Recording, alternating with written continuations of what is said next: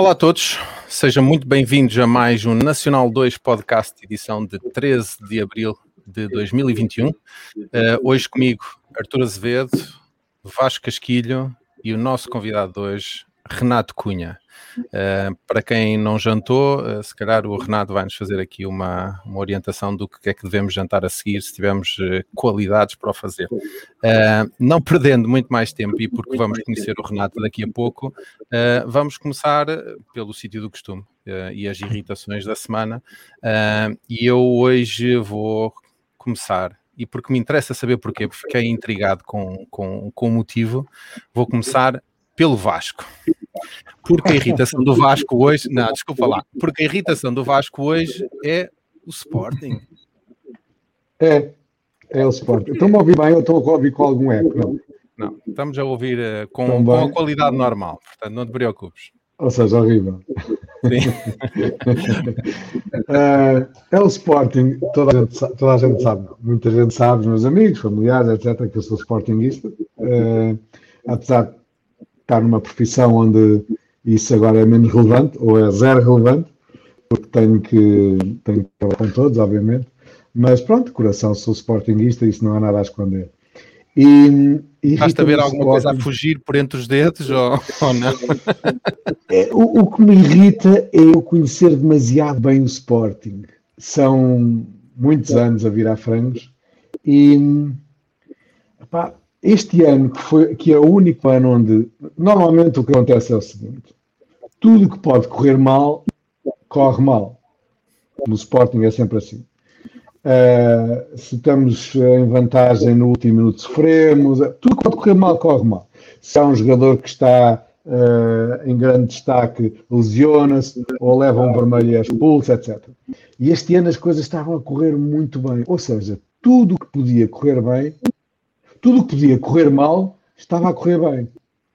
Uh, golos nos Porquê últimos é que não vês noutra perspectiva? Tudo o que podia correr bem já correu. Já aproveitámos a nossa. Sim, é, pronto, é uma perspectiva do copo meio cheio que já está quase a ficar vazio. Pois, o problema é esse. E, e eu conhecendo tão bem o Sporting, eu e o meu cunhado, eu e o meu cunhado, uh, no nosso grupo de amigos, somos os únicos que desde há muito tempo dizemos calma, calma, isto não está a ganho, o objetivo é a Liga dos Campeões, isto não está a ganho, nós temos, e toda a gente, não, és maluco. Ah, Pá, não, não alguns muito, dois jogos seguidos, muito, nós ainda vamos ganhar o campeonato. Dois jogos seguidos, seis pontos, agora seis pontos de diferença, não é fácil manter, vamos à luz, vamos ao Porto, um, o Porto não vai perder mais pontos até o final da época, não acredito, mesmo na luz portanto, não é fácil, não é fácil. E lá está, é conhecer-me, irrita-me, o Sporting irrita muito. Tal forma que a maior parte dos jogos eu nem os vejo.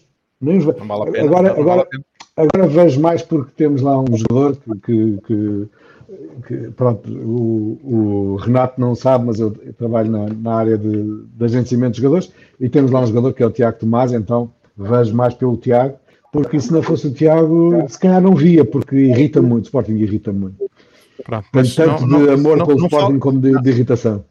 Cala-te, porque eu quero festejar o campeonato este ano, seja a um ponto de diferença, seja a zero, sim, desde sim, que a gente sim, ganhe, para mim está tudo bem. Eu, eu, eu, admiro a vossa fé, eu admiro a vossa fé.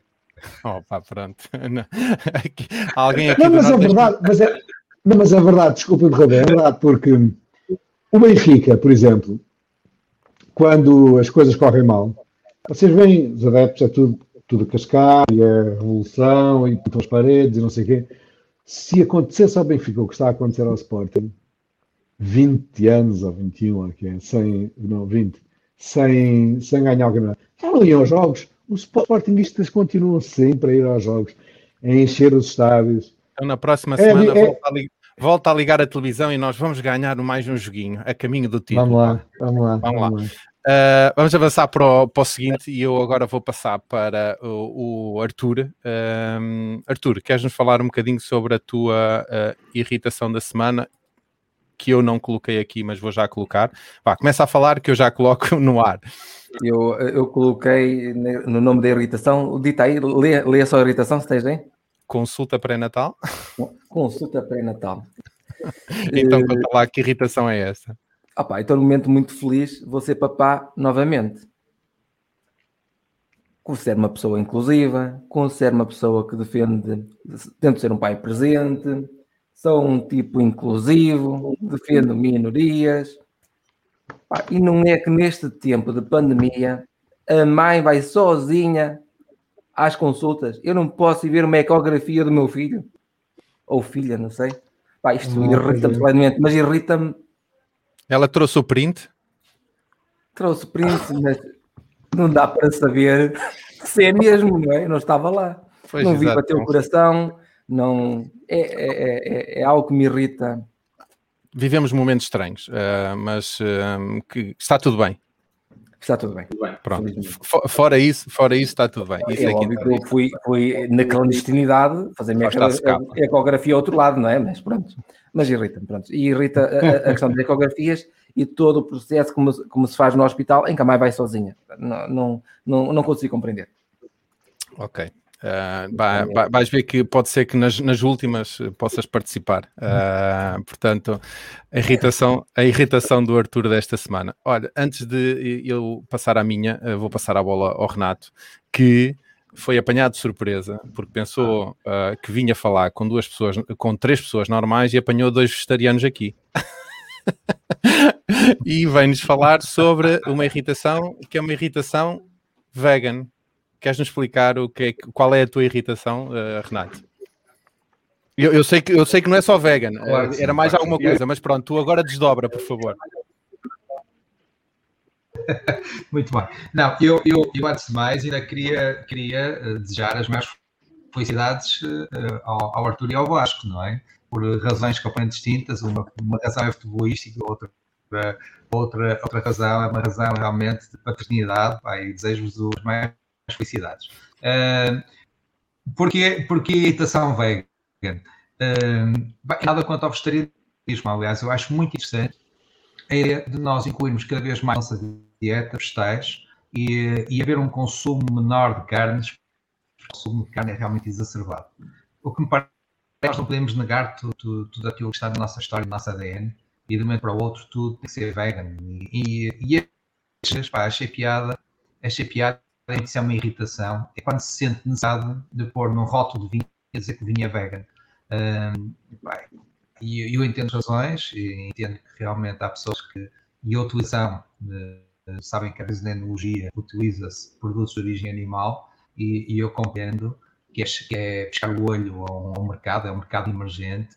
Agora, uh, pá, eu, eu, acho, eu acho que, e quando se fala de vegan, uh, uh, a, mim irrita-me um bocadinho, confesso, o facto de se usar aquelas coisas que imitam, que imitam, um, que imitam proteína animal, que é o caso do seitan, ou o caso do tofu, e muitas vezes com uma, uma pegada ambiental superior a estar a comer uma carne de proximidade, que é o caso de se usar sojas transgénicas que vêm do outro lado do mundo. Depois, e entrar aqui num, numa conversa que é uma conversa que dava para duas horas de discussão Uh, e, e, realmente eu, eu acho que é uma subversão. Eu sou completamente logista de, de, intensificarmos o consumo de, de, proteínas, que sejam proteínas vegetais e animais, uh, e se consuma e que haja realmente uma economia de proximidade. Isso é fundamental. Eu próprio posso dizer que passei o fim de fazer uma horta morta biológica.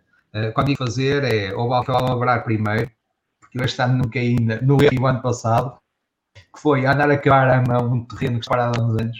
Uh, e, e, até levei, posso dizer que levei uns amigos no período de confinamento, que foi uma terapia de grupo, foi andarmos a acabar a horta. Uh, e este ano, e, e, foi fim de semana passado, uma horta de uma casa, de uma casa que é, que é da família, que está, que está nas mãos deste momento da minha mulher, Anabela, e, pá, e fomos para lá com um grupo muito restrito, como sabem, não é? Não podemos, podemos andar aí à molhada. E, e estive, estive a promover, isto é, estive a cultivar e cultivo uma horta, aliás, cultivo duas.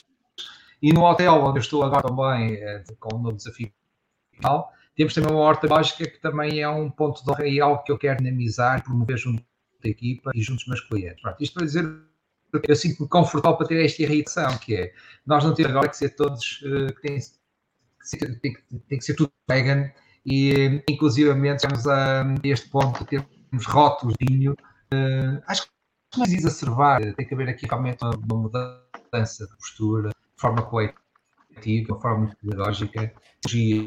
Eu não gosto do lado demagogo que, que às vezes encontro uh, no vegetarianismo exacerbado, Uh, assim como também não gosto de, de, do facto de haver utilização excessiva de proteínas animais com, e com tudo o que tem de nefasto. Mas acho que uma, uma das boas, uh, boas práticas, e eu, enquanto cozinheiro, enquanto restaurador, defendo isto, primeiro é a utilização integral de, de, das partes do animal quando usamos proteínas animais, que é uh, a melhor forma de homenagear o animal, de, o respeitar, pelo menos digamos as coisas desta forma, é utilizar tudo o que ele tem para nos dar e descartar. Não andamos só comer o lombo, lombo de boi e, e, e, cortes nobres e descartar aquelas partes menos, uh, menos valorizadas no modo geral. Não podemos andar a comer vivos todos os dias, nem, nem, nem hambúrgueres, que isso é realmente um absurdo e temos que acabar com isso todo. Um, um equilíbrio. Pronto, é esta a minha interpretação. Apanhaste-me de surpresa porque eu não sabia que tinha dois Não, não, não, não, mas, mas, mas faz todo sentido. Uh, e, e ensinaste, ensinaste mesmo uma coisa, porque eu não fazia a mínima ideia, estou a descobrir um bocadinho também o mundo dos vinhos e essa presença de material de origem animal era-me desconhecida de todo, mas pronto, isso até será um, elemento para, para discutirmos no nosso N2 de futuro. Desculpa, Arthur, ou estás em não, silêncio, estás em silêncio. Desculpa, eu, eu, eu, eu, sem muito, até porque acho que não é o objetivo da nossa conversa, eh, o facto de usar a clara do ovo. Eh, a clara do ovo é usada frequentemente uh, na Índia e, e, essencialmente com isso, mas não só. Sim, sim. Uh, olha, uh, Renato, eu, eu vou passar agora a minha irritação e vou-te pedir um favor, uh, que faças aquele milagre que fizeste há bocado para melhorar a tua ligação, porque de facto estamos a ouvir com alguns cortes e eu quero, quero entrar na, na, na, tua conversa com qualidade, portanto eu vou entrar agora na minha irritação, faz-me um, faz um favor de reiniciar aquilo que fizeste há bocado e eu dou-te entrada novamente e durante este período vou, vou falar sobre a minha irritação, está bem? Então vá. Uh, a minha irritação hoje é sobre uh, velocidade. Uh, pá, uma coisa muito que me chateia imenso. Eu já fui maluco pela velocidade. Uh, já fiz a minha cota parte de irresponsabilidades na, na via pública, mas já ganhei juízo, felizmente. e aqui em frente à minha casa eu vivo, o, o, meu número é quase o número 3000, o que quer dizer que a estrada onde eu vivo tem, tem quase 3 km em linha reta e que eu inclusivamente acho que mandei aqui para o grupo um vídeo em tempos, que isto é uma pista de motociclismo, de, de rally, não, quase de Fórmula 1, eh, porque a Câmara Municipal fez um tapete fantástico, uh, isto é de facto um, um tapete magnífico, uh, só que depois cria um, um, problema que é não há limites. Ou seja, as pessoas pura e simplesmente não têm limites. E eu acredito que haja gente que passa aqui a uma velocidade extrema, a 150, 160 km hora, numa aldeia uh, em que só se pode andar a 50 km. Ou seja, uma coisa que a mim me chateia bastante, porque eu sei, porque já assisti aqui a mortes, infelizmente, e vão continuar a acontecer. E hoje em dia uh, nós somos o país das rotundas, mas também podíamos começar a ser conhecido pelos países das lombas, ou seja, começarmos a ter aqui umas lombas para que a malta não possa fazer isto, porque de facto a estrada não é um, o sítio para, para andar a essas velocidades. E pá, temo que vá haver um, um desastre um dia destes, uh, mas também uh, não foi por falta de alerta, porque eu a primeira vez que me apercebi que isto iria acontecer, primeira coisa que fiz foi enviar um e-mail para a Câmara Municipal que, a, a, bem da verdade, me respondeu imediatamente a dizer que estavam a analisar a situação. Já uh, reenviei nova, uh, novo pedido de esclarecimento a ver qual é o ponto da situação e espero muito sinceramente que eles possam pôr aqui algumas. Não é bandas sonoras, porque as bandas sonoras só fazem comissão no rabo dos motociclistas. Tem que ser uma lomba mesmo, que se eles a apanharem despercebido, que voam. Uh, porque caso contrário eles não abrandam. Portanto, lombas aqui Ou é, sinais, é... sinais com sensor de velocidade também pode ser. Ah, esquece, esquece. Eu, houve, eu, eu captei aqui uma que foi carros parados no semáforo que tem à frente, à frente de casa há 20 segundos e há um gajo que passa de moto no vermelho porque provavelmente conhecem a zona e sabem que das laterais não vêm carros, ou provavelmente alguém estaria a controlar, e o gajo passa no vermelho e o outro carro só arranca passado 10 segundos, ou seja, literalmente passou no vermelho. Portanto, os semáforos por excesso de velocidade não são uh, efetivamente solução. Uh, portanto, uh, não sei, uh, pode haver aqui um desastre um dia destes, esperemos muito sinceramente que não. e, Eu acho que as tuas, ah, cartas, as tuas cartas à Câmara já prescreveram. Não, olha que, olha que não. A bem da verdade, eu já escrevi várias cartas à Câmara Municipal e a Câmara Municipal respondeu-me com rapidez, uh, o que me surpreendeu em outras situações. Posso dizer que uma altura um, acho que reclamei sobre um posto de iluminação que não, que não, que não tinha luz e o próprio Presidente respondeu-me a mim a dizer vamos já tratar do assunto. Passado uma semana estava resolvido. Portanto, eu presumo que eles uh, vão resolver esta situação porque de facto é, é algo para mim problemático. Portanto, Passada a minha irritação, que era sobre velocidade, eu depois posso contar em off ao, ao Renato. Uh, vamos ver se a, se a, ligação está um bocadinho melhor. Uh, e o Arthur também anda a fugir. O, o, Arthur anda ali com, com alguma coisa, mas pronto, vamos, vamos avançar. Uh, Renato, antes de mais, muito obrigado por O Arthur não, não foi todas, pois não. Não, não, não, ele está aqui, ele está aqui, ele já, já, ele já, se, vai, já se vai colocar em on. Uh... Foi, fazer, foi fazer uma alheirazinha já bem. malheira vegetariana. Uh, vamos passar então ao, ao tema do podcast. Uh, e o tema do podcast é mesmo o Renato. Uh, porque o Renato, eu, eu, tenho uma coisa curiosa, e uma coisa curiosa também com o Arthur, que o, o Renato criou o Ferrugem em 2006, exatamente o mesmo ano em que eu criei a minha empresa, portanto, uh, um ano uh, de excelência. No caso dele, num, num projeto completamente diferente. Uh, eu acho que, não é em confidência nenhuma, mas o Renato, de formação, não, não sei se é de formação, ele vai-me vai esclarecer daqui a bocado, era professor de informática, ou pelo menos deu aulas de informática durante muito tempo, e em determinada altura da sua vida resolveu abrir um restaurante. e a, bom da, a bem da verdade, para mim, Uh, um dos melhores restaurantes que eu conheço em Portugal. Um, eu não sei se o Renato conhece os outros que eu vou dizer, mas eu tenho três restaurantes de referência em Portugal. Um, deles já, já, já, não, já não vou há muito tempo, mas era o Abocanhado, no Jerez, um, que para além de ter uma vista fantástica, para mim era um restaurante muito bom. Uh, e o Land Vineyard uh, em Montemor, uh, o velho, julgo eu, no Alentejo, em que tive uma experiência gourmet fantástica. mas não preciso de ir tão longe, porque o Renato, aqui bem perto, na zona de Famalicão, tem o Ferrugem. e eu gostava que o Renato nos falasse um bocadinho sobre o percurso e como é que alguém passa da informática para ter, pá, provavelmente, um dos melhores restaurantes que existe em Portugal. Bem, João, eh, antes de agradeço a forma elogiosa como apresentaste, apresentaste este projeto, que é um filho para mim, não é? Uh, pá, o, o Rogem, eu primeiro do meu o meu percurso, que é mais fácil. Eu, eu efetivamente dei aulas, de, aulas de informática muitos anos. Uh, eu, eu, eu, eu, comecei a dar aulas muito cedo, faz uma aventura. A mandar muito, isso, muito essa peça, tinha que explicar aqui uma série de variáveis que eram importantes. Temos um amigo, temos um amigo, um amigo comum que anda na Holandei, que é eh, que, epá, que numa escola que foi uma escola muito especial e, onde eu comecei eh, durante muitos anos a dar realmente formação na área da informática, não apenas lá, mas também noutros lugares.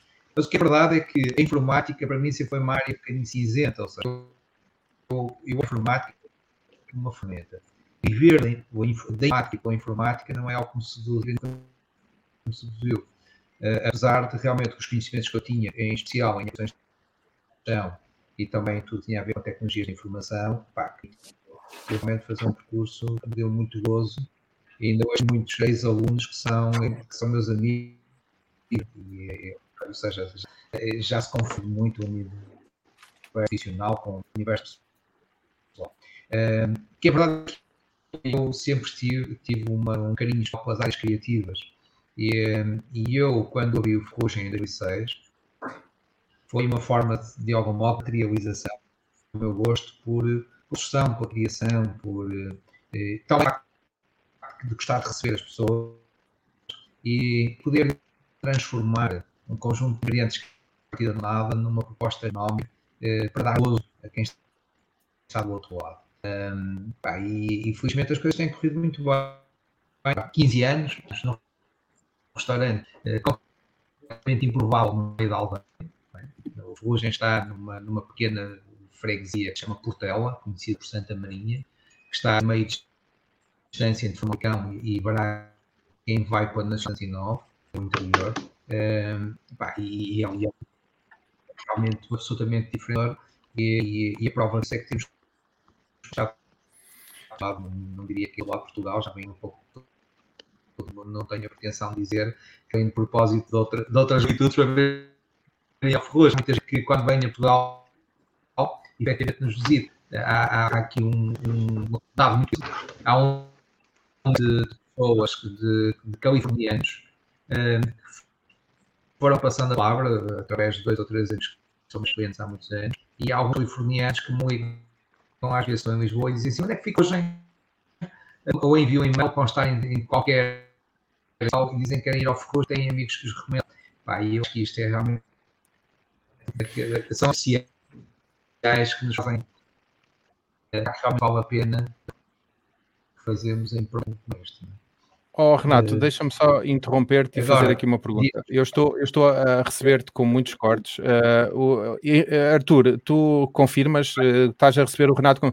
Renato, tenta só fazer uma coisa. Desliga a tua câmara só para ver se reduzindo o uso de dados, se nós conseguimos melhorar pelo menos o som para te termos em condições, porque em determinadas alturas torna-se difícil. Ok, uh, vamos só ver se apenas com, com a, o som do Renato uh, se as coisas melhoram, porque não, não quero perder esta oportunidade. Uh, de facto, era uma, uma pergunta que eu tinha a colocar, Renato, que é o facto de o Ferrugem não estar propriamente num centro urbano, nem mesmo de Famalicão, ou seja, está com, a alguma distância de Famalicão, apesar de não ser muita, mas é numa, numa aldeia, julgo eu.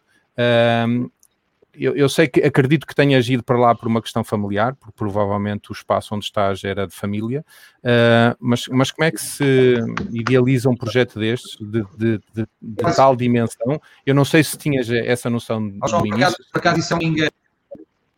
Então, então explica-me lá isso, uh, porque eu tinha a ideia que era é um risco.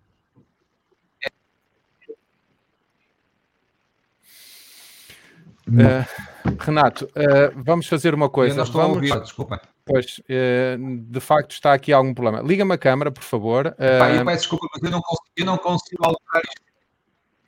Uh, será que a ligação à internet aí, sei lá, reiniciares o router ou qualquer coisa e voltares daqui a dois, três minutos e nós tentarmos uh, não, não, vou encher chouriços vegetarianos aqui enquanto estás aí. Eh, e eu vou dizer uma coisa, para que estou aqui. Que estas, estas questões técnicas às vezes. A ligação está muito. Rato, isso surge uma piada que não é propriamente adequada, mas posso encher chouriços com essa piada. Exatamente. Pagaste a internet, Renato. Opa, Eu disse que não era adequado. Não, aqui em Portugal a internet ou anda ou não anda. Uh, aqui, de facto, uh, eu acredito que não, ainda não tenha, o Renato ainda não tenha fibra na, na, naquele ponto, que está um bocadinho afastado de Famalicão, provavelmente dificulta um bocadinho. Uh, sendo, sendo um homem da, da, área informática, ele devia arranjar ali uma solução. não sei como, que às vezes essas questões de informática não têm solução resolúvel assim muito rapidamente. Há aí alguma coisa que consigas fazer, Renato, para melhorar um bocadinho? Eu estou a tentar cursos que estão a ser usados toda hora. É a única coisa que eu estou a tentar fazer. Uh, uhum. E peço-vos só um bocadinho de paciência. Não, é desagradável, não estava tudo ok, aparentemente. Desagradável é não ouvir a história, okay. portanto podemos esperar sem problema absolutamente nenhum. Uh, vamos aguardar um bocadinho porque eu estou cheio de vontade agora, de voltar ao E agora o áudio? E agora o áudio já não está com ou está? O áudio parece que já não está melhorou, com cortes. Melhorou. Uh, melhorou bastante. Ok. Uh, então, então vamos, vamos tentar. Vamos tentar. Uh, Renato, podes continuar o raciocínio que estavas relativamente à questão da localização do Ferrugem? Ah, eu estava a dizer que a, a, propriedade onde, onde se encontra o Ferrugem, ao contrário daquilo que muitas pessoas pensam, não é uma casa de família. E eu comprei a propriedade com 23 anos. mais uma loucura que eu tive na minha vida, que foi, com 23 anos, comprei uma casa, uma casa agrícola, uma casa que tem fundação, que é medieval, eh, eu não tenho documentos que suportem isto, mas há muitos vestígios na casa que, que, que comprovam o facto de ser uma construção medieval. Foi sofrendo muitas ampliações dos séculos uh, e, e, que, e tinha que eu achava ideais para ter um projeto de vida que era a casa, a casa principal, sem habitação, e, e o antigo uh, como um formado naquilo que é hoje, foi isso que aconteceu. Uh, apenas 23 anos meter-me numa aventura daquelas e dizer que não tinha, não tinha dinheiro para um décimo daquilo que era o investimento e a compra da casa, mas fui banca como toda a gente e, um, e meti-me e abri gangas e consegui fazer a reabilitação de, de, da casa. O tal gosto que eu falava há bocado, que é o gosto pelas artes, eh, eu fiz uma administração direta na casa, onde eu pus, pus mãos à obra mesmo, de carpinteiro a pedreiro, a trolha, a, a jardineira, tudo um pouco. Fui aprendendo essas artes pessoas que lá andaram a trabalhar e é sempre a participar em todas as tarefas.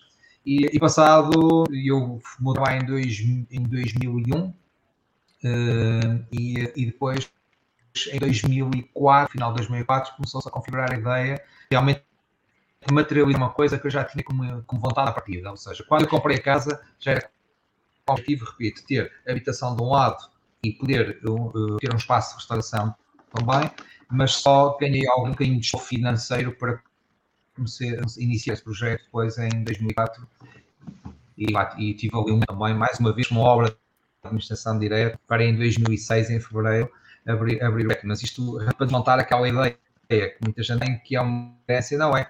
Foi uma coisa completamente conquistada a pulso e com alguma insanidade à mistura porque não, um puto de 20 anos que não deixava de ser um puto, já que já muitas responsabilidades, mas deixava de ser um puto que, que tinha um sonho e tinha esse sonho, da mesma forma também. Eu, eu, inicialmente não estava lá, não estava lá durante o dia, só estava ao jantar e ao fim de semana. E, e, depois, em 2009, foi quando eu deixei a, a informática definitivamente a corpo e alma exclusivamente à área de restauração. E onde é que nasce esse gosto pela, pela cozinha uh, e, e, que te levou a, pensar em abrir um restaurante? Que não, não me parece que seja uma coisa, eu não sei se tens alguma, algum histórico familiar que te levasse para esses lados. Foi uma coisa que nasceu só por ti? Não, ou... não nasceu, há coisas que não, não se conseguem justificar. Eu efetivamente sempre gostei muito de cozinhar e há outro dado muito coisa. Eu nunca tinha em casa enquanto solteiro. Pá, os meus pais pai, três irmãs mais velhas, com uma mãe, com um pai que também cozinha, meu pai cozinha muito bem, uh, com as minhas três irmãs mais velhas, o Benjamin de casa não tinha hipótese nenhuma de chegar à beira de estágio. O que a verdade é que eu cozinhei, eu até aos 18 anos nunca. E quando fui de férias, por intuição e por algumas coisas que hoje não faltam programas de televisão e, e pá, tudo e mais alguma coisa, não, falta, não faltam conteúdos sobre cozinha, sobre gosto. Na altura não havia nada nem sequer estava na moda como está hoje.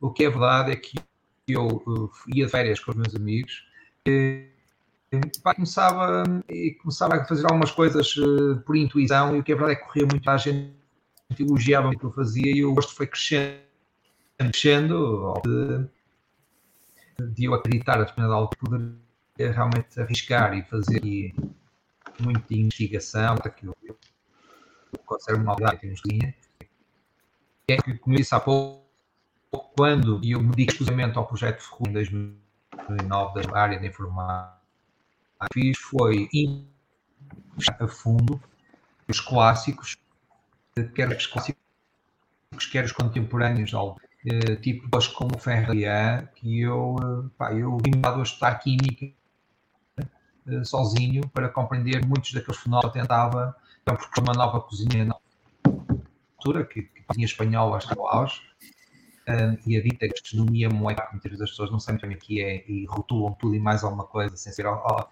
ao o que aqui é significa, e eu investigava Ferrari Adrià e replicava muitas das coisas que Ferrari Adrià uh, tinha, era professor, e, e, e, pronto, foi, foi uma bola de neve, ou seja, de um momento para o outro, deixei de informática, estava mergulhado na área da cozinha, veio uma escola que me desafiou para dar aulas, tinha uma escola profissional, e eu, eu nunca estive parado uh, durante estes anos, nunca deixei a formação, seja, quando eu achava que a formação para me dedicar só ao projeto Ferrugem, veio por ingressar numa, numa área de formação diferente e mantendo na mesma a minha, a minha perninha, eu digo perninha porque não faço isso uh, mas, tenho, mas tenho essa perninha no ensino uh, e, e nunca larguei desde então, reparem, há 5, 6 anos estou na Universidade a dar aulas também uh, na área da gastronomia, dou gastronomia e vinhos, dou, dou, dou a disciplina de práticas de alimentação e bebidas, pá, dou aulas no short master de canção também,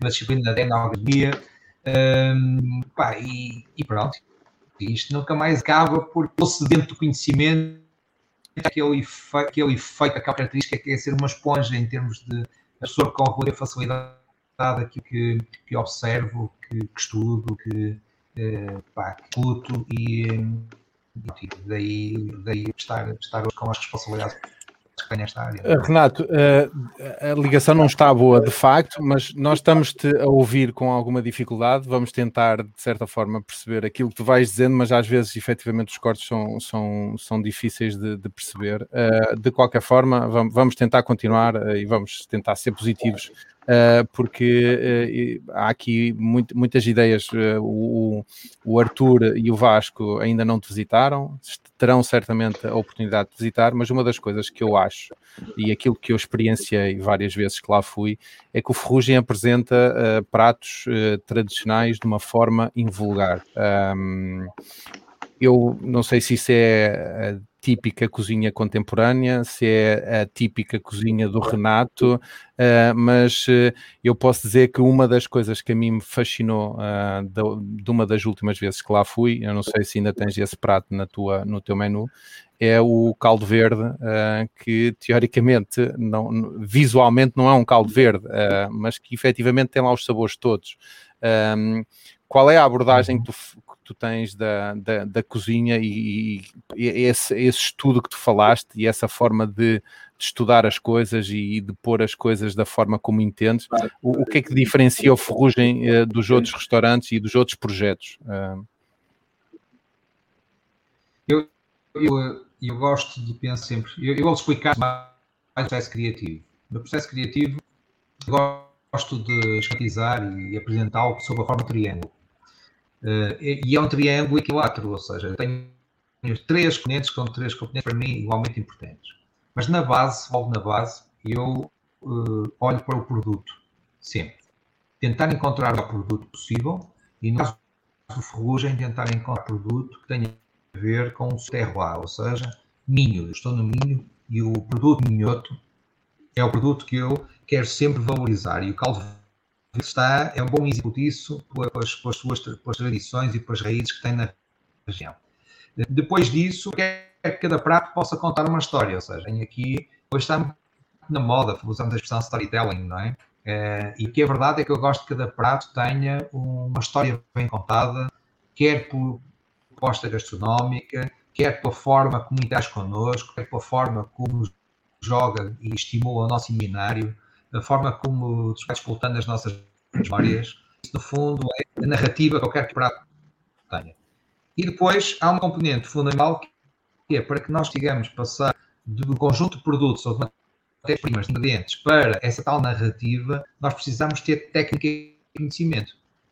e, eu, e o meu processo criativo baseia-se um bocadinho nisto, que é uh, procurar os melhores produtos, sempre, depois tentar não estragar e estar a fazer desse conjunto de produtos para uma proposta gastronómica com todos aqueles propósitos que eu falei, eu falei agora mesmo.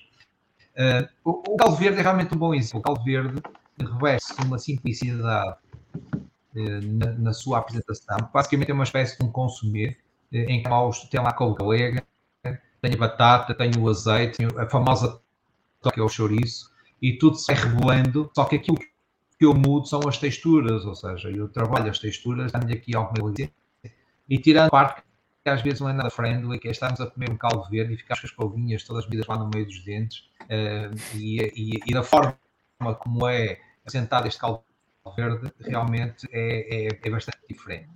Uh, eu, eu, eu, gosto de ver, eu gosto de ver isto de duas formas, que é, por um lado, por um lado, pensar que em recriar algumas propostas, uh, alguns pratos são culturais, são tradicionais, mas aquilo que cada vez mais me seduz não é isso, não é a recriação, nem aquilo que muitas vezes se chama de desconstrução. Já estou um bocado cansado dessa ideia de se desconstrói tudo. Uh, gosto mais do facto de recuperar alguns ingredientes que não são, são pouco amados, que são mal amados, e, e poder apresentá-los à mesa com propostas completamente disruptivas. Eu vou dar aqui dois exemplos que me parecem muito interessantes e são do reino vegetal.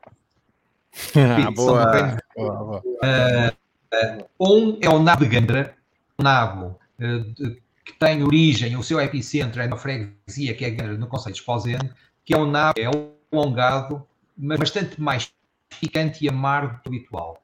E o que é que eu pensei em tempos? Eu quero pegar no nabo, que é um produto... Já pergunta.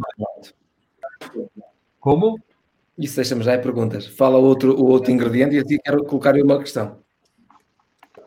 Muito bem. Mas eu falo já, eu falo rapidamente estes dois ingredientes. Uh, Arthur. Não. Não, não, não, podes falar, pode, podes falar, Renato. O Arthur diz que depois de tu falar então, segundo, então, depois... Ok.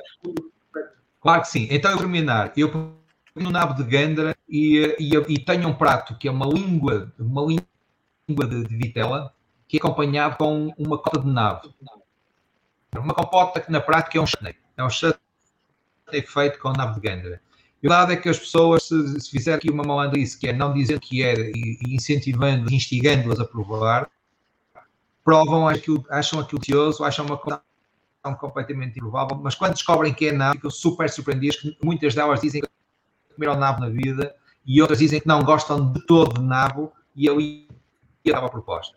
Pronto. E eu acho que este também é um desafio, que é nós podemos transformar algo que não seja sexy, em termos culinários, e transformá-lo numa proposta mais sexy, numa proposta realmente que nos dá um prazer absoluto. Eu acho que isso é o que importa. Comer no restaurante com ferrugem não é satisfazer uma necessidade de nutrição humana.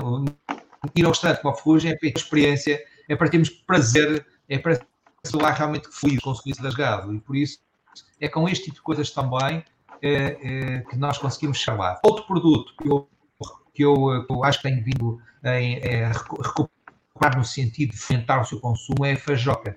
Uh, eu adoro a fajoca branca, também gosto da, roxa, mas a branca é, é, gosto tanto que os meus pais produzem fajoca para mim. Na, na, casa da montanha, que é a casa que a Anabela tem de alojamento local, onde fiz a horta no fim de semana, onde andamos a fazer a horta, tenho lá muita fajoca semeada. Uh, tenho algum estoque em casa, sempre que encontro fajoca de, de uma origem biológica, eu compro porque é uma das coisas que eu gosto de promover. E às vezes numa cozinha um bocadinho mais polar, como é o caso dos potes de ferro fundido que eu tenho também em algumas atividades. Isto só para vos dizer, uh, isto para falar um bocadinho de, não é aqui dois exemplos brutos que, que ganham um novo elan. É isso que me seduz mais, é mais do que estar criar conceitos da gastronomia popular, concretamente a popular, é pegar em produtos que sejam um bocadinho menos valorizados e, e posicioná-los onde eu acho que eles devem estar posicionados. Arthur, é... diz lá. Ok, eu vou, eu vou tentar colocar as minhas questões uh, em conjunto para depois o áudio chegar até Marte, local onde está o Renato, temos aqui um delay e depois ele responde tudo de uma vez. Está a chegar lá? Oh, ok. Renato, antes de mais, deixa-me dar os parabéns pelo, pelo, trabalho que tens desenvolvido em prol da gastronomia e de uma coisa que me é muito querida, o mundo dos vinhos. Falaste de, de terroir e, e isso leva-me para, para, para o mundo dos vinhos, onde, onde, onde também tentamos respeitar o terroir. Olha, o nabo, falaste do, do papel do nabo, eh, que estás a recuperar e faz bastantes pratos com nabo. O nabo é um, um, dos produtos difíceis, para mim pelo menos, para harmonizar com vinho. A minha questão era que vinhos costumas harmonizar com esses pratos. Eu não sei como é que eles são. Uh, quer já pegar nessa questão? Bem, Arthur, eu aqui de, de Marte, não sei, não sei de onde é que estou a falar. Uh, pá, eu, eu confesso que já tentei de tudo este computador, mas não consigo, não consigo resolver. Uh, realmente a harmonização, há, há, há, ingredientes que à partida são, são ditos como uh, vinho. Uh, e a, a, questão que eu coloco é: será que nós temos ingredientes inimigos do vinho? Eu acho que não. Acho que temos ingredientes que são, são mais desafiantes e mais, mais difíceis de harmonizar. Uh, o nabo depende, se nós temos um nabo cozido, é diferente do nabo cru, ou do nabo em pico, ou de um chutney de nabo. Uh, e este lado picante que tem o nabo, com a sua ligeira caramelização, o facto de ser um chutney, uh, o, é spice é, é, é, tem caramelização, tem também vinagre. Uh, vinhos, muito, vinhos que tenham alguma evolução. Eu, eu, eu vou dar um exemplo. Um, um uh, oleiro de alguma idade, um oleiro de 10 anos, em que nós já temos ali alguma sensação de, de caramelos, de, que temos ali aqueles apelados, mas que também tem acidez, muito boa acidez. Uh, é, por exemplo, um vinho que eu acho incrível para, para harmonizar com, com, esse, com esse ingrediente. Agora, uma coisa é também olhar para o ingrediente isoladamente, outra coisa é olhar para esta preparação conjugada com o resto do prato, não é? Uh, mas, mas vinhos da região dos vinhos verdes uh, com alguma idade, e estou a falar de uma coisa também que é pouco consensual, as pessoas muitas vezes têm algum preconceito, uh, vinhos verdes com idade de algumas castas, como é o Oreiro, como é o Alvarinho e até os Avesos, em especial, existem outras também, um, podem realmente funcionar muito bem com, uh, e que têm, ser, que têm que ser vinhos secos, apesar de terem depois algumas notas, algum, algum que nos transportam para a ideia dos, dos, dos das doces, mas são fruto apenas da evolução, são vinhos que à partida são vinhos secos e que têm alguns deles até bastante austeros, com boa acidez, com muito boa acidez, que funcionam bem nestes casos. E a outra questão que eu tinha para colocar, eu, eu, eu, sei da tua paixão pelos vinhos e do teu conhecimento, era qual é o papel que o vinho representa no teu restaurante? O vinho é tão importante uh, como a própria cozinha. Uh, a experiência é feita com comida e bebida. Não, eu não consigo dissociar uma coisa da outra. Por isso, ter. Eu não tenho uma muita extensa, tenho uma carta com 180 referências, só que é uma carta eclética, uma carta que tem muitos vinhos fora da caixa. Eh, eu tento trabalhar o mais possível com pequenos produtores, com coisas menos conhecidas, sempre à procura daquelas relíquias ou daquelas, uh, daqueles monos que às vezes alguns produtores têm, que, que comercialmente até nem são interessantes na maioria dos casos, para mim são propostas muito, muito interessantes para explorar e caminhos que eu gosto de apresentar aos meus clientes. Quem procura o ferrugem, que é verdade, é que vai à espera de coisas diferentes e de, terem, e de, e de encontrarem boas organizações. Posso-vos dizer que neste momento eh, cerca de 60% dos clientes que se sentam à mesa do Ferrugem fazem, fazem a organização de vinhos com menurização. Eh, mais de 50% já fazem a organização. Isto para mim é um excelente indicador, é um indicador que tinham. E normalmente quem faz a primeira vez, quando repete a experiência no Ferrugem, não escolhe escolhe à carta, faz uma harmonização, que é uma harmonização às cegas, definida por nós ao momento. Muito bom. Uh, eu vou, vou aqui. Eu, eu, eu, eu, temos pena realmente a, a ligação não, não ser a melhor. Eu, eu posso aqui... tentar passar para o telemóvel, João. Pá, olha, se calhar, se calhar para, para, para, para Vamos fazer o seguinte: eu vou tentar entrar já no, no telemóvel Pá, ok, é capaz, não nos lembramos desse pormenor anterior. Porque de facto uh, o Ferrugem tem tudo, tem qualidade, tem boa comida, bom vinho, não tem Wi-Fi. Por acaso, por acaso eu não estou no Ferrugem neste momento. Ai, ah, ok. Que senão, que senão teria, terias uma ligação melhor. Uh, não, eu ia, eu ia passar aqui a, a bola enquanto o, o, o Renato tenta, tentar... tenta Vou tentar ligar é, o mesmo, é exatamente o mesmo link, portanto, ao, ao entrar no okay. outro, eu dou-te acesso e retiro o texto. Okay. Uh, Vasco, epá, eu, eu, eu queria-te apresentar o Ferrugem e queria efetivamente um dia receber cá em cima no Ferrugem uh, ou, ou, em vários. Mas tem-se tem, tem ouvido, tem ouvido relativamente mal, mas bem. Uh, acho que se tem entendido, entendido o suficiente. Exatamente. Pá, eu tenho muito interesse, tenho muito interesse. Aí está ele. Já cá estou, não sei se me estão a ouvir não. bem agora. Ui, muito melhor. É muito melhor. É pá, fantástico, fantástico, boa. Muito melhor. Então, vai, vai. Estava eu a dizer, estava eu a dizer, a presença do Renato Cunha aqui uh, agrada-me bastante porque é um tema que eu adoro. Adoro gastronomia, adoro. Uh, eu antes de casar, antes de casar com a minha mulher, eu e ela fazíamos turismo gastronómico. Saímos aqui de Lisboa, íamos para o norte, íamos, não íamos àquela cidade ou àquela vila, não, íamos àquele restaurante, e àquele e aquele. Tínhamos o site onde dávamos notas aos restaurantes, isto na altura em quase não havia sites. Um, e lembro-me de excelentes restaurantes na altura que, eu, que nós dávamos boas notas, o, o o Albertino, em Folgozinho, uh, em Viana do Castelo era Casa de Armas, uh, Cozinha das Malheiras, pá, uma série de restaurantes. Entretanto, casámos, deixámos de fazer tanto turismo gastronómico, mas continuamos aqui a fazer uh, turismo gastronómico aqui pela zona, mais ou menos, e não só. E então, gostamos muito de restaurantes que, com propostas desse género, de experiências gastronómicas, Uh, fomos aqui ao, fomos ao Lab, fomos ao, ao Louco, fomos ao Eleven já há muito tempo, mas não achei nada especial. Uh, Sem Maneiras foi o último. Portanto, restaurantes com experiências gastronómicas agradam-nos bastante. Com pairing de vinhos, então, ainda mais.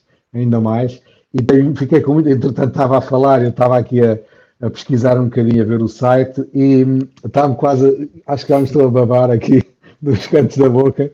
E eu acho que aqui, vou ter que ir a Famalicão. Mas eu tenho quase a certeza que jogadores, uh, jogadores, sim, jogadores de futebol que também gostam de, de, de, comer bem, que já me falaram do Ferrugem, que já me falaram do Ferrugem. Um, eu estava aqui também, mandei uma mensagem ao meu cunhado, que também é super gastronómico, todo, é todo gourmet, se ele já tinha ido e ele disse que não, mas já, já pôs na lista, portanto já há aqui mais dois clientes. Quando formos um, fazer a Nacional 2, uh, eh, podemos começar uh, em Portela. Uh, sem dúvida. Alimentamos-nos bem no Ferrugem e depois subimos para cima para, sem para Chaves. Para e, e fascinam-me fascinam restaurantes que vencem apesar da localidade. Que é a prova de que pá, quando há qualidade pode ser, podem, podem estar onde quiserem. Lembro-me Lembro-me um outro estilo de restaurante, obviamente, mas lembro-me o Tromba Rija em Marrazes. Marrazes também é uma, uma, aldeia ali na zona de Leiria.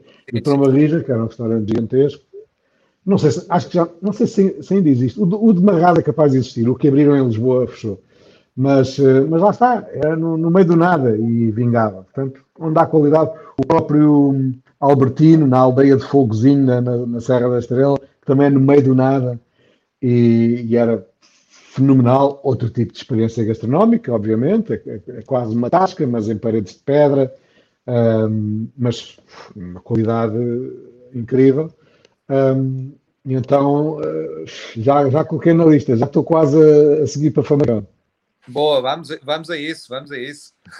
Olha, devíamos ter lembrado dessa, desse pequeno pormenor do, do, do 4G que, que tínhamos resolvido aqui há alguns, há alguns problemas mais técnicos. o som agora está ótimo.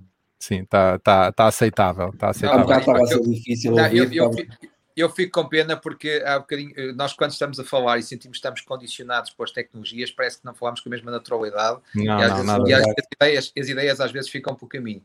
Uh, mas, mas, mas, real, mas realmente eu, aquilo que eu tentei partilhar convosco foi. Uh, por um lado foi a questão do processo criativo, depois a questão da harmonização e a questão que o Vasco estava, que o Vasco não, que, que o Arthur estava a espicaçar de, das harmonizações. Pá, e, e, a importância que o vinho tem, deixem-me só. Nada, eu falei tudo nada porque eu nem sabia que era um produto querido teu, mas é um produto uh, difícil no mundo do vinho, não é, Renato? É.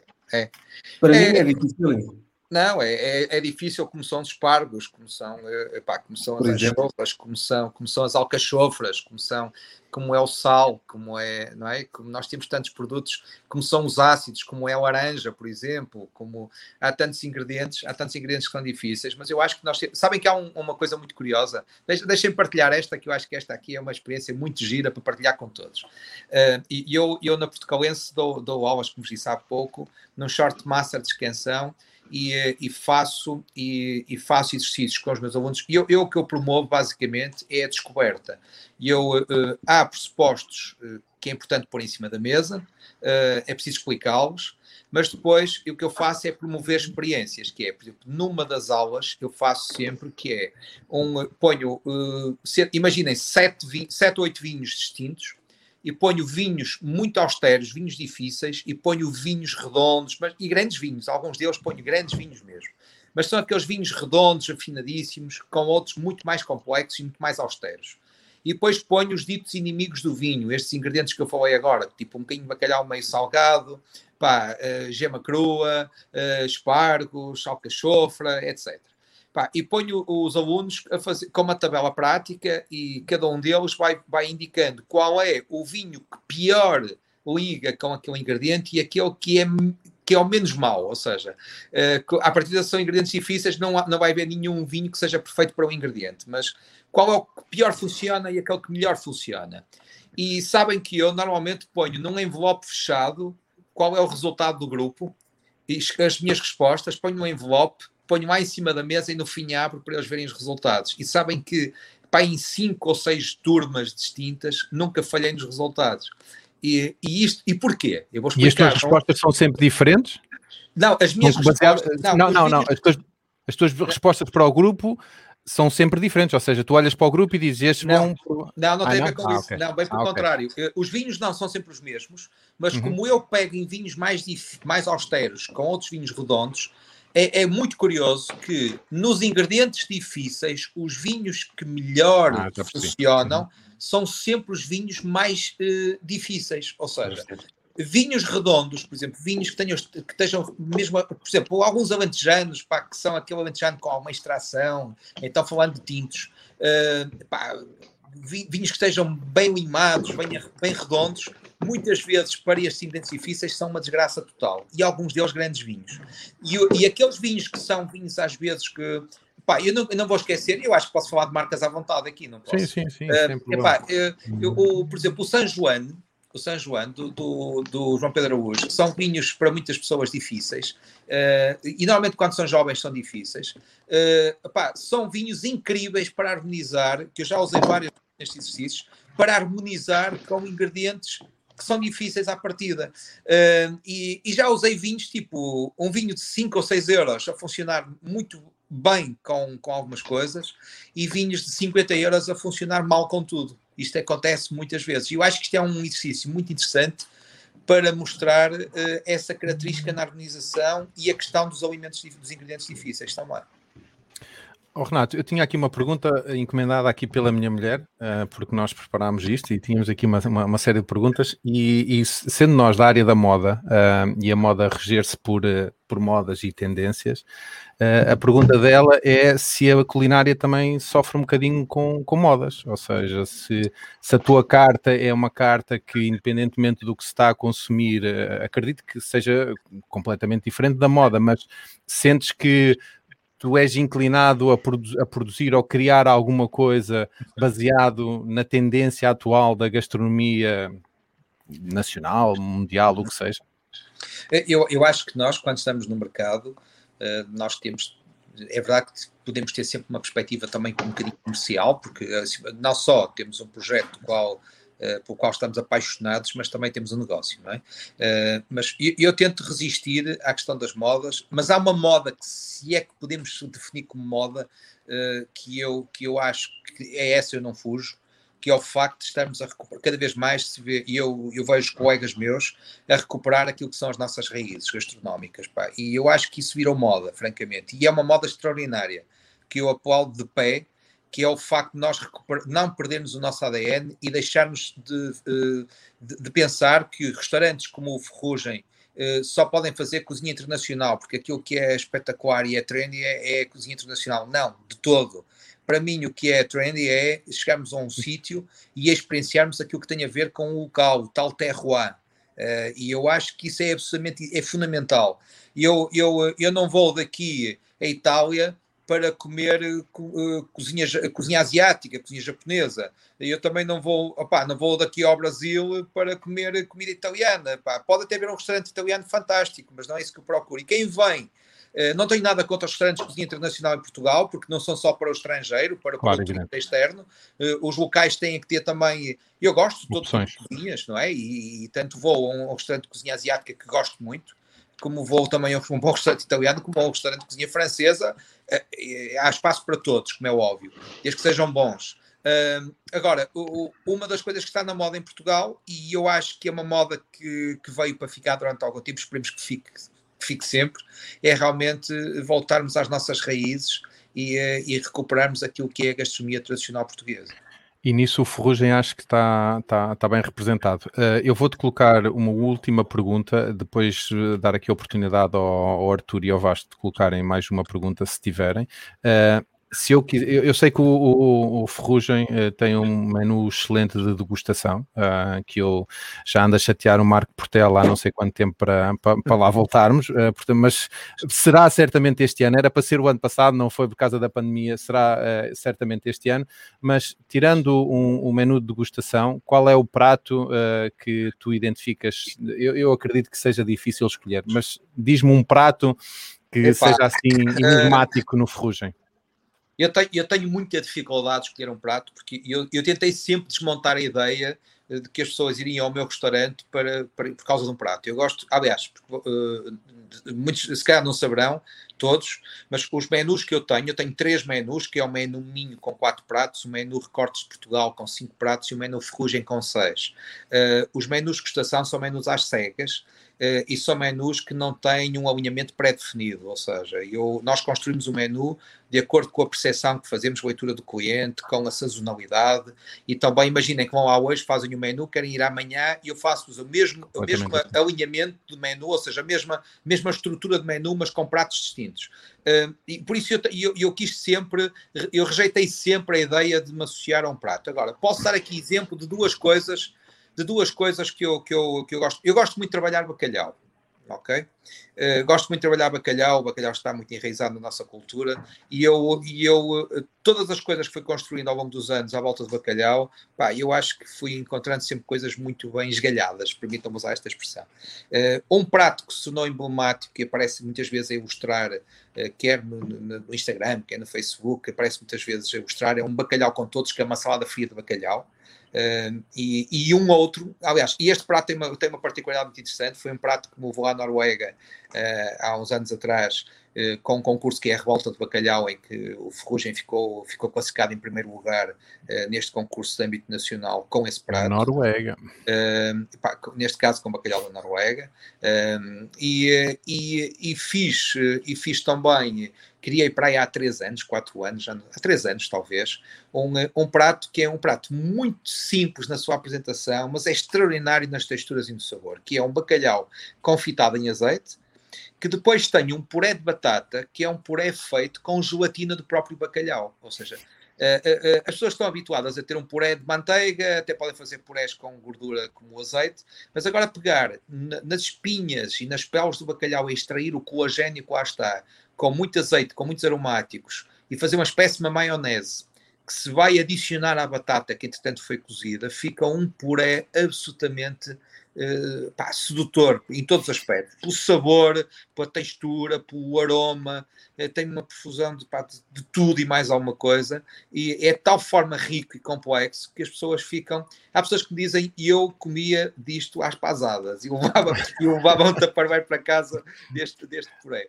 E o prato okay. tem isso, tem isso e depois tem os vegetais cozinhados em água das pedras e uns picos, ou seja, é um prato que tem três elementos: vegetais uh, trabalhados de formas muito especiais, tem o dito puré, e, e, eu chamo ao prato uma coisa que é uma provocação, que é, dizem que é provavelmente o segundo melhor puré de batata do mundo. É assim que se chama o prato. E, e eu, eu explico, é que o puré de batata mais conhecido em todo o mundo é o puré do João Rebuchon o chefe francês, pá, um chefe é, consagradíssimo, que morreu há dois, três anos atrás. Uh, ele tem um puré famosíssimo ainda hoje nos restaurantes dele, vários restaurantes com estrelados, que tem o puré que é feito partes iguais de batata e de manteiga. É, é, pura pornografia em termos, de, em termos de gordura, em termos calóricos. E eu inspirei-me nessa ideia para fazer um, um puré à portuguesa, só que em vez de levar manteiga, leva uma emulsão de azeite com a gelatina de bacalhau a substituir essa quantidade obscena de manteiga. Pronto, e, okay. e este foi o mote. Menu degustação ferrugem, eh, portanto vai ter que levar, vou ter que levar todos, porque pelos vistos, pelos vistos já tenho aqui alguém a dizer que já está combinado, uh, portanto uh, vamos lá. Uh, Arthur, aí uma pergunta para o, para o, para o, para o Renato, antes de Se calhar colocámos a questão que a Lucy deixou no YouTube, Uhum. pergunta se já podemos ir almoçar ao Ferrugem. Ainda não, ainda não. E eu decidi, uh, epá, com estes tempos estranhos e com, uh, e com uh, políticas mais estranhas ainda, uh, eu decidi que não fazia sentido abrir o restaurante agora em que estamos condicionados até. Em, nós temos que fechar às 22 e não podemos trabalhar ao fim de semana. Não percebo porquê, acho que há, há, semelhança. Eu fui muito crítico no final do ano e sinto que o governo, o governo tirou-nos tirou o tapete quando nos obrigou a adaptar a esta pandemia, uh, que nenhum, ninguém é culpado disto, mas o que é verdade é que acho que a medida estapafúrdia de nos inibir de trabalhar a partir das 22h30 e agora a partir das 22 uh, e por isso mesmo eu decidi que só iria abrir no dia 4 de maio, porque só vou abrir quando me deixarem trabalhar em pleno. Até lá os meus clientes não vêm de longe para, para saírem às 22. Muitos deles querem reservar a mesa para, para, para as 22. E, e que sentido faz pessoas que vêm tão longe terem que, epá, terem que deixaram de vir, isto aconteceu no final do ano, que deixaram de vir porque não fazia sentido regressar tão cedo para estarem às 22h30 em casa, uh, e por isso só a partir do dia 4 de maio é que vou abrir portas, e neste caso em pleno. Ok, eu tinha algumas perguntas para te colocar por causa da pandemia, por causa destas limitações, mas pronto, fica para uma outra oportunidade. Artur, queres perguntar mais alguma coisa? Vou colocar uma que até tenho medo da resposta, mas eu estou muito curioso em relação à carta de vinho, de vinhos, em relação às harmonizações, mas será que o Ferrugem tem opções vegetarianas e menu de degustação vegetariano? Claro que sim. É? Uh, sabes, sabes uh, apesar de eu ter aquele uh, de fazer irritação aquela, vegan, aquela irritação da semana que vocês definem, eu, eu, eu, tenho, sabem que eu tenho, eu tenho o máximo de respeito pelas opções das pessoas. Eu, o que eu acho é que há muita demagogia no vegetarianismo. Isso são questões distintas. Quem, uhum. quem, é vegetariano, no verdadeiro sentido da palavra, pá, eu, eu acho que é uma opção tão válida como, como, como outras, e por isso eu tenho naturalmente menus vegetarianos. Uh, uh, eu peço, eu não tenho na carta, por enquanto, definido um menu vegetariano, mas o que nós fazemos é quem anunciar que é vegetariano, nós conseguimos construir um menu de 4, 5, 6 pratos que pode ser eh, ovo lacto-vegetariano, pode ser lacto-vegetariano, pode ser vegan, nós vamos ao encontro daquilo que realmente nos é, nos é solicitado e fazemos com relativa facilidade, porque temos muitos vegetais disponíveis para usar. Ai que eh, grande desafio que o Renato agora se colocou, porque imagina, uma mesa de quatro, três vegetarianos, vai ser bonito. Oh, João, acontece com mais frequência que aquilo que vocês possam imaginar. aquilo, que eu, aquilo que eu muitas vezes peço é que, me, é, que anunciem isso no momento da, da, reserva. Porquê? Porque nos facilita em termos de logística. Isso, isso é um facto. Uh, epá, mas não é, acreditem que não é dificuldade nenhuma uh, e, epá, e fazemos regularmente e, e fazemos com muito gozo, porque, como vos digo, os vegetais são muito bem-vindos e, e estão muito presentes na nossa carta, cada vez mais. Eu lanço o desafio aqui ao João para reunir aqui a malta do Nacional 2 e nos juntarmos todos. Olha, why not? Olha, o, o Vasco, é assim. Isso é que é uma ideia. Nós temos gente de norte a sul do país e por isso é que nos chamamos uh, Nacional 2, ou por, por isso é que demos o nome de Nacional 2. Boa, portanto, boa. se calhar uma boa oportunidade. E eu, antes de passarmos já à última parte do, do, do podcast, eu ia passar a, a, bola ao Vasco, a ver se, se tem mais alguma pergunta para o, para o Renato. Não, a minha, última, a minha única pergunta é se tem multibanco ou se precisa de levar dinheiro. Porque já, já decidi que vou, por isso. há, há, sempre muita louça. Tá? Exato. E, e Arthur e João, pá, eu também respeito muito, pá, mas não consigo conceber. Eu, eu, eu perdia metade do gozo que tenho a ir a um restaurante se tivesse que uh, ou hesitar ou pedir um, um prato especial vegetariano ou vegan. Uh, uh, não, não é, porque tu vais, tu vai, há um restaurante aqui que a especialidade é bochechas de porco com não sei o quê. Mas há outros eu, restaurantes eu, em que a especialidade é vegetariana. Nada, vou pedir. Sim. Sim. Uh, ah, não, mas ó, Vasco, eu compreendo perfeitamente. E atenção, eu, eu, estou nisto há muito menos tempo do que o Arthur e, e, digamos que não vou dizer que vou ser vegetariano para sempre. Eu, estou, eu ando nisto desde setembro, portanto, uh, eu, eu, sinto, eu sinto aquilo que tu estás a dizer e acho que só me foi fácil este percurso porque estive fechado em casa durante este tempo todo e as minhas decisões nunca, nunca me coloquei. Eu, eu sei que o Arthur tem uma opinião completamente diferente da minha, mas eu não, nunca me coloquei numa situação em que disse: pá, se calhar é, é chato eh, ter esta limitação. Portanto, uh, opá, é como tudo na vida, são opções uh, e eu se calhar vou, vou ser vegetariano até ir ao claro. refúgio, comer um bom, uma boa refeição vegetariana e depois penso se continua ou não. Uh, Malta, uh, vamos avançar para, para a última parte. Isto demorou, esta, esta edição demorou um bocadinho mais pelas questões técnicas que tivemos. Vamos aqui à parte das dicas. Uh, e, eu vou começar uh, pela. Eu, eu não, não sei qual é a dica do, do Renato, vou dar-lhe aqui algum tempo para, para, para, ele alinhar a sua ideia. eu vou começar pelo Vasco. Vasco, um perfume? Olha, Uh, não, não é um perfume, é uma é um, é um site, é uma empresa, é um negócio uh, uhum. em inglês chamado, chamado Perfume Parlor. Uh, eu não sei se devia estar aqui a aconselhar isto, porque isto no fundo não é ilegal, mas é, são clones. São clones. vocês conhecem esses, essas lojas que há aí de, de, de clones, só que não têm fixador. E, e o Perfume Parlor uh, isto, porque, antes de mais, porque é, que, porque é que eu descobri isto? Porque um colega meu tem um perfume uh, que custa 300 euros, acho eu, que é o, o Aventus Creed, e realmente, epá, aquilo é, é maravilhoso. E, mas eu sou incapaz de dar 300 euros por um, por um perfume, epá, não, ou 270, ou uma coisa assim. Não sou capaz, não sou capaz. Um, então, ouvi falar que havia um clone muito bom. Há vários, no YouTube aparecem não só o Perfume Parlor, mas há outros.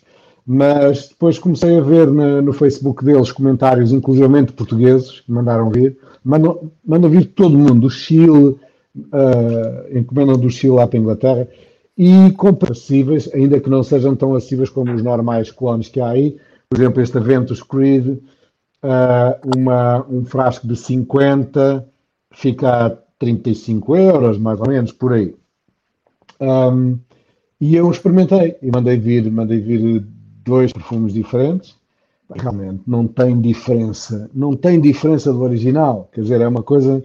É um genérico. Os dois que eu mandei vir é, um, é, um, é, sim, é uma marca branca, mas não tem diferença. E uh, duram, duram no corpo mais do que estes habituais clones que se vêem nas lojas, porque tem fixador.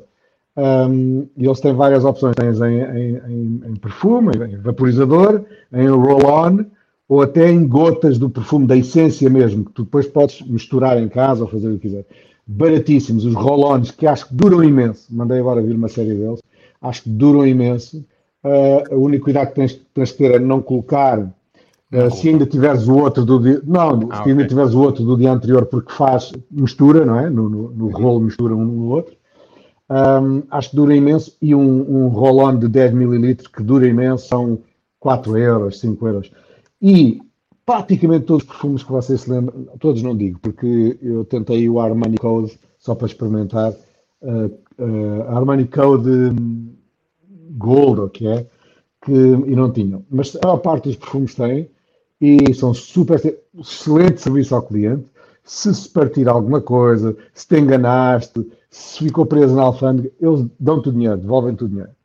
Uh, no nosso caso, não fica preso na alfândega porque está na, na pauta que os perfumes não, não, não pagam direitos. Uhum. Mesmo, mesmo agora com o Brexit, não, não há problema. E então é perfume, perfume parlor.co.uk.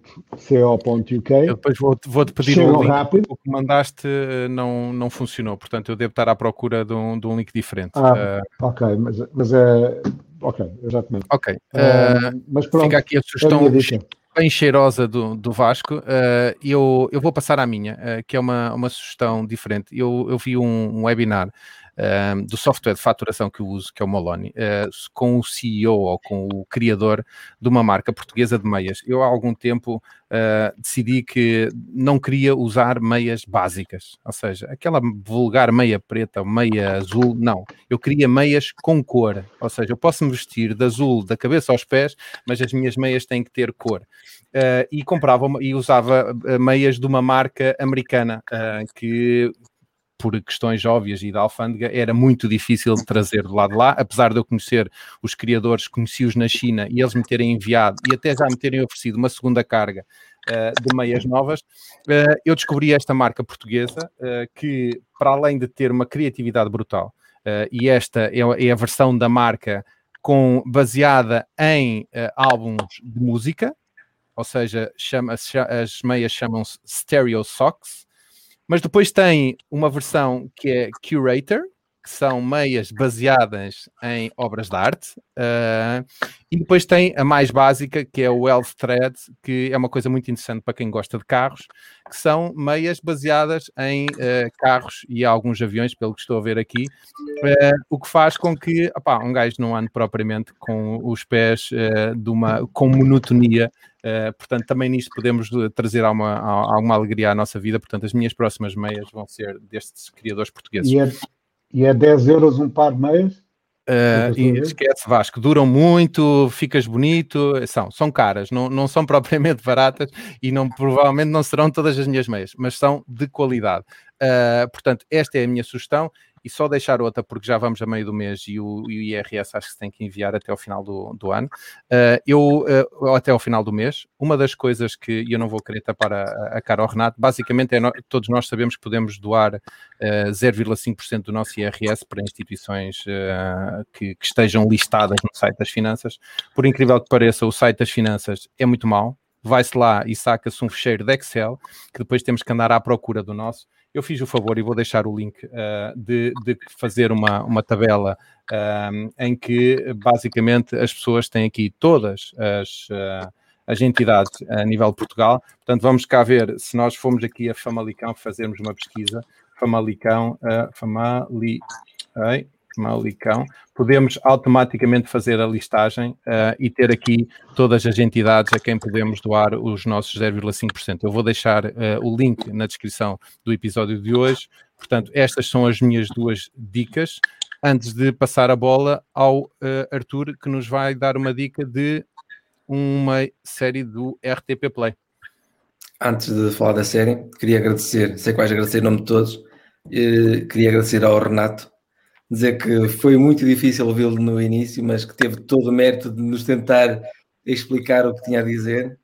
Uh, espero encontrá-lo noutra oportunidade, no Ferrugem e espero que tenhas sentido bem-vindo aqui no, no podcast. Claro que sim, Hoje trago uma, uma série com Terroir, também uma série portuguesa. Ela está disponível gratuitamente na RTP Play, já está uh, toda disponível. É uma série bem humorada, vou a meio. Uh, acho que recomendo. Ok, fica aqui a sugestão do, do Arthur, ele que é o, o especialista em RTP Play, eh, que nos já nos trouxe aqui várias opções, e eu agora deixava a oportunidade ao Renato para nos deixar alguma sugestão de alguma coisa que, que ele queira, queira sugerir aqui à nossa audiência. Epá, eu estava tão atento às vossas sugestões que me esqueci de pensar o que eu queria dizer agora. inventa, inventa. Não, não, mas eu, eu vou, eu vou inventar e vou aproveitar e faço um dois em um. Eu, eu, para além do Ferrugem, neste momento estou com um projeto em que estou como, como chefe executivo, que é um, um hotel no Grande Porto, chama-se Vinha Boutique, Boutique Hotel. Eh, é um hotel com 3 eh, hectares e meio de, de jardins na margem esquerda do Rio Douro é, um, é um 5 estrelas, é um hotel realmente com 38 quartos, incrível a todos os níveis. Uh, e, e, fica aqui esta sugestão, porque quando, quando ainda não abriu, vai abrir uh, previsivelmente em junho, no início de junho, e é uma excelente sugestão num período como este, em que as pessoas querem algum distanciamento social, e, e é um hotel que está pertíssimo do Porto, mas está numa zona tranquila, com muito espaço exterior, eh, com, com muitas com esplanadas, com deck, com, com jardim, lugar para piqueniques, lugar para fogo de chão, eh, ou seja, é possível viver, estar num hotel e desfrutar ao máximo de todo este espaço, chama-se Vinha Boutique Hotel, repito, e pronto, e e deixo ficar essa dica, que é uma dica de um projeto que eu também estou mergulhado. Uh, não sou investidor, como sou no Ferrugem, aqui sou apenas, sou, não sou apenas, eu sou colaborador, mas colaborador com muita responsabilidade, porque estou responsável por toda a área de, de alimentação e bebidas. Por isso, fica aqui a dica de um sítio realmente diferenciador, do qual tenho certeza se vai falar muito nos próximos tempos. Renato, nós uh, fomos uh, acumulando um sem número de sugestões ao longo deste ano de pandemia, em que fomos dando dicas uns aos outros, mais duas que temos hoje para ir ao Ferrugem e ao Boutique, ao Vinha Boutique Hotel. Uh, mais uma vez, Renato, muito obrigado pela, pela tua participação no nosso podcast.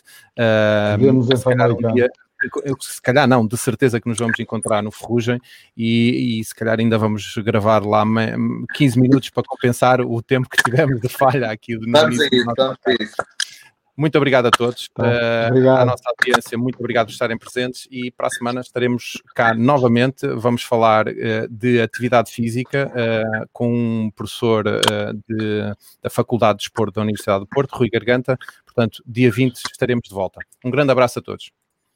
Obrigado. Tchau, obrigado.